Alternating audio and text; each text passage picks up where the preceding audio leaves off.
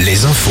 Nous retrouvons tout de suite Morgane Juvin pour un nouveau point sur euh, l'info, suivi de la météo. Bonjour Morgane. Bonjour Clarisse, bonjour à tous. Elisabeth Borne était en déplacement dans l'Indre hier pour parler service public. La première ministre veut diviser le délai d'obtention des cartes d'identité et passeports par deux. La première ministre fixe un délai de 30 jours pour une prise de rendez-vous d'ici l'été, 20 jours à l'automne. Pour mener à bien cet objectif, le gouvernement va déployer des bornes pour recueillir les empreintes. 100 millions d'euros seront débloqués par an pour les collectivités. Un rassemblement hier en Vendée devant l'hôpital de Fontenay-le-Comte. Le service des urgences est fermé depuis hier et jusqu'à lundi matin. Une situation qui inquiète les habitants. Notons la réouverture ce matin à Sainte et Confolant. En revanche, au Sable d'Olonne, les urgences seront inaccessibles de demain midi à lundi 8h30.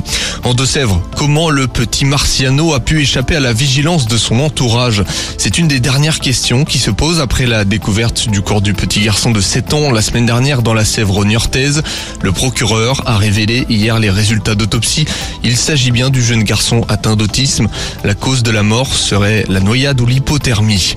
Une opération de nettoyage de plage aujourd'hui en Loire-Atlantique à Basse-sur-Mer et Pornic. La recyclerie maritime du Croisic organise un événement toute la journée et baptisé Protège ta plage. Le nom parle de lui-même. Le collectif Surfrider de son côté donne rendez-vous à 11h à Pornic sur la plage de la Noé-Villard. C'était hier le match des extrêmes en Ligue 1 de football. Le PSG leader se rapproche du titre alors qu'Angesco met un pied en Ligue 2.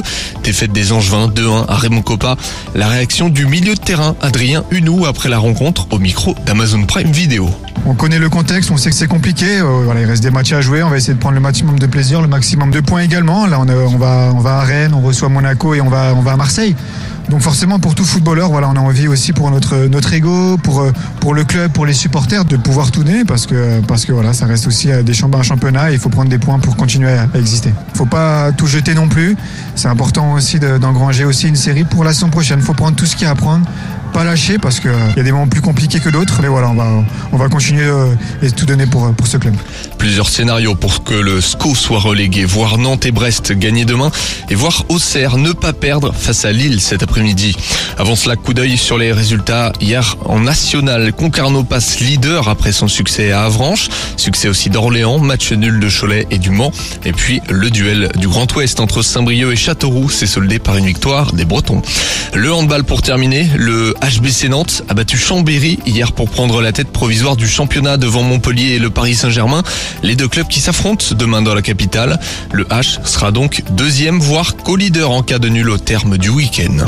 La météo avec manouvellevoiture.com. Votre voiture d'occasion disponible en un clic. Le retour de la pluie dans le Grand Ouest. On observe quelques averses actuellement en Nouvelle-Aquitaine, en Touraine et près de la côte de- des côtes de la Manche. Ces précipitations seront surtout visibles dans